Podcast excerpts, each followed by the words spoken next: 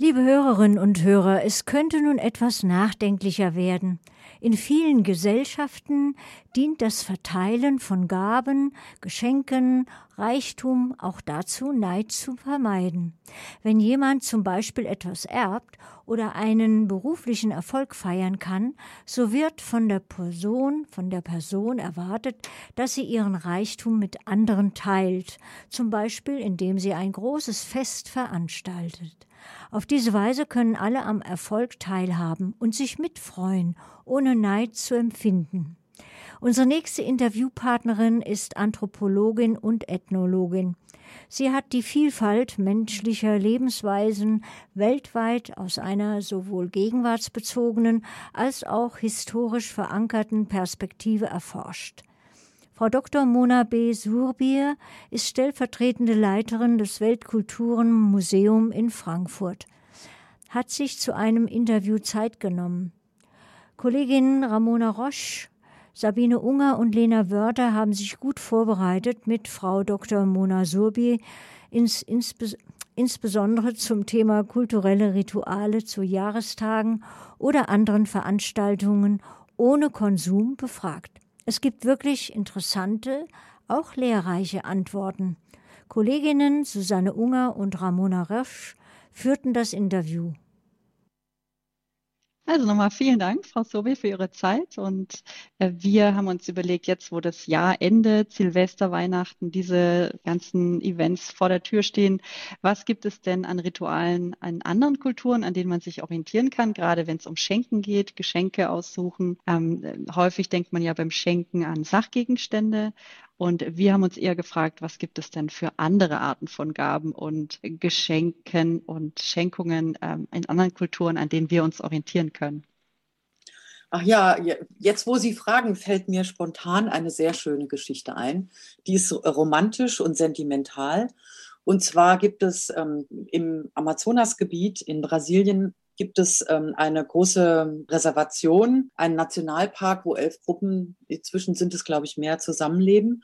Und da gibt es ein Ritual, dass die jungen Männer ähm, über einen längeren Zeitraum, das kann bis zu zwei Jahre dauern, äh, in Seklusion geschickt werden. Das heißt, sie leben abgeschieden von der Gemeinschaft und werden unterrichtet von meistens einem Onkel in den Traditionen dieser Gruppe, in den Mythen und was man alles braucht, wenn man später erwachsen ist. Und nach diesem zweijährigen Zeitraum kommt der junge Mann dann eben raus und gilt als erwachsen, muss noch ein paar Rituale durchführen. Aber was er macht, während er eingeschlossen ist, er stellt in der Zeit Gegenstände her.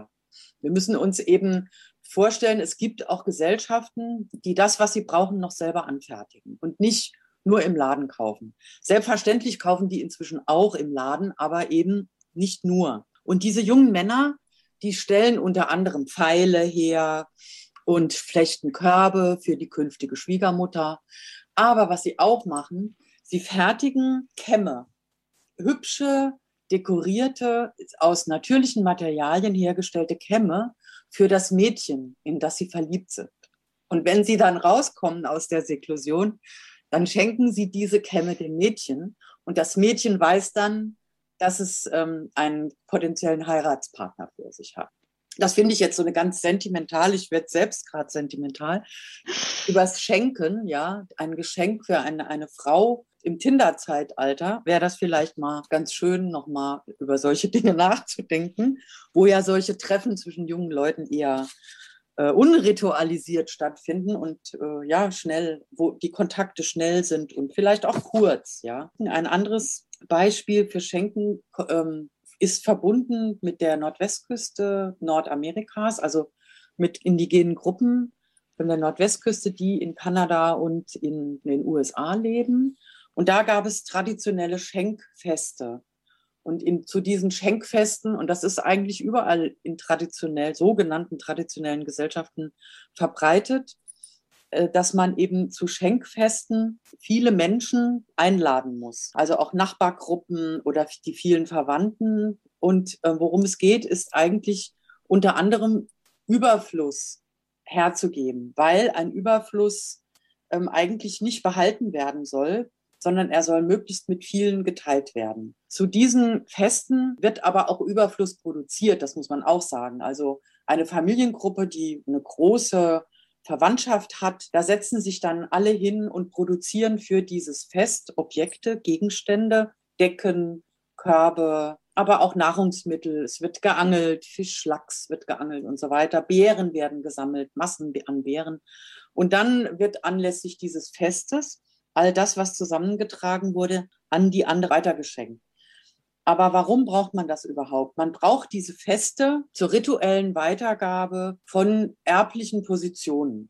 Das heißt, es gibt bestimmte Menschen, die besitzen Anrechte auf bestimmte rituelle Positionen, zum Beispiel das Anrecht auf Mythen, auf Tänze, auf die Herstellung bestimmter Kunst und Motive, aber auch auf Land. Diese rituellen Positionen müssen aber öffentlich hergegeben werden. Die kriegt man nicht einfach so. Da werden dann eben bestimmte junge Leute ausgewählt, die dann etwas erben im klassischen Sinne. Sie erben also ein, ein Stück Land, sie erben eine Mythe oder mehrere oder Tänze oder das Recht, bestimmte Kunstwerke herzustellen. Und dieses, diese Weitergabe muss immer vor Zeugen stattfinden. Das geht nicht so einfach. Und deswegen wird das Fest abgehalten. Und Familie und die Nachbargruppen werden eingeladen, um diesem dieser Übergabe beizuwohnen, um sie später zu bezeugen. Heute sind es auch moderne Gegenstände. Ähm, das gab es dann so eine Übergangszeit, da wurden dann Kochtöpfe verschenkt oder äh, moderne ähm, Handwerks, also Instrumente, ja, also um, um irgendwas herzustellen oder auch vielleicht auch eine Säge, um einen Baum zu fällen. Aber ähm, heute sind es auch Autos, ja, oder andere Konsumgegenstände, die weitergegeben werden. Können Sie uns vielleicht äh, von Schenkungen oder Ritualen erzählen, an die wir uns Ihrer Meinung nach vielleicht heute wieder erinnern sollten oder könnten? Naja, es gibt in einer anderen äh, Kultur oder in einer Religion, nämlich dem Islam, gibt es ja so eine Regel, 2,5 Prozent des Vermögens muss gespendet, verschenkt werden. Das nennt man äh, Zakat. Ich weiß jetzt nicht, ob ich es richtig ausspreche. Das, ja, das Zakat gehört zu den fünf Säulen des Islam. Und es beinhaltet eben die soziale Verantwortung, die eine göttliche Verpflichtung ist, seinen Reichtum mit anderen zu teilen. Und da wird unter anderem unterschieden, wie viel man an Muslime spenden muss und wie viel an Nicht-Muslime. Aber im Grunde genommen geht es eben um Weitergabe an Bedürftige, die eben äh, keine Möglichkeiten haben, Reichtum äh, in großem Umfang zu ähm, erwerben. Und ich meine, hier, hier bei uns könnte natürlich auch Weitergabe von äh, Geschenken darin bestehen, dass eben Großeltern an ihre Enkel nicht nur ja, Industrieprodukte, Handys oder Computer verschenken, sondern vielleicht auch daran denken, dass sie selbst vielleicht etwas besitzen, was sie schon von einem Vorfahren, einem Familienmitglied bekommen haben und von dem sie dann möchten, dass die Enkel äh, das eben bekommen, um so eine Art Familientradition auch kennenzulernen mit dem Wissen, wem hat das gehört, was hat der oder die damit gemacht, wie hat die damit, wie hat die überhaupt gelebt und warum ist das Objekt jetzt im, im Besitz der Großeltern, dass man eben auch diese Feste wie Weihnachten zum Beispiel, die ja Familienfeste sind, eben auch dazu äh, benutzt, die Familiengeschichte nochmal an die junge Generation weiterzugeben und auch ein Wissen, was vielleicht die Älteren noch besitzen, ja, einfach in Form von Geschichten oder Familiengeschichten zu teilen miteinander. Was Sie gesagt haben, dass eben der das Leben in der Gemeinschaft ist ja eigentlich das zentrale Postulat. Es geht in fast allen Gesellschaften außerhalb der westlichen Industrienationen eigentlich immer darum, dass der Sinn des Lebens ist das Zusammenleben. Ähm, wenn man fragt, bekommt man häufig diese Antwort. Und wir, was würden wir als Sinn des Lebens bezeichnen? Oh, wir stehen morgens auf, gehen arbeiten und verdienen Geld. Und das ist eben in anderen Gesellschaften noch ein bisschen anders oder vielleicht auch wieder ein bisschen anders weil ja auch zum Beispiel in Brasilien, das ist ein modernes Land, um, urban und auch in diesen urbanen äh, Kontexten entstehen immer mehr religiöse Gemeinschaften, zum Beispiel von Afro-Brasilianern, die den Candomblé, das ist eine afro-brasilianische Religion, pflegen. Und das sind meistens muss man sich vorstellen, wie so äh, Schwestern oder Brüderschaften, ja, wo man eben einen Priester als Vorstand hat und wo es viele Positionen, auch rituelle Positionen, die vielen Mitglieder dieser Gemeinschaft, dieser Candomblé-Häuser äh, innehaben. Und äh, in diesem Zusammenhang werden eben auch regelmäßig Feste gefeiert und das soziale Zusammenleben, was vielleicht für den Einzelnen schwierig ist, eine eine Frau, die vielleicht viele Kinder hat, alleine lebt, die hat immer die Möglichkeit, in dieses, in diese Kultstätte zu gehen und dort Teil einer größeren Gemeinschaft zu sein, dort mit Feste zu feiern, unter anderem auch sich in eine Göttin zu verwandeln für die Dauer dieser Feste, weil ja im Candomblé gesagt wird, dass die, die Götter eben in die Menschen eingehen kann im, im Tanz. Sie kann für eine kurze Zeit eine Göttin werden und Teil eines größeren, sinnvollen, göttlichen Ganzen werden. Und auch in diesen Zusammenhängen wird das Fest immer, es wird immer viel gekocht, es wird immer Essen geteilt. Und sogar ähm, haben diese Kultzentren inzwischen auch so eine Art Sozialarbeitsfunktion, machen zum Beispiel für Frauen Fortbildungskurse in Computer, äh, wie kann man mit dem Computer umgehen oder irgendwelche Näharbeit. Und es gibt halt viele Möglichkeiten, wie diese Kultstätten dann auch das Leben der Einzelnen was vielleicht arm ist und einsam, zu verbessern. Kennen Sie Beispiele von Silvester- und Neujahrstraditionen aus anderen Ländern oder Kulturkreisen?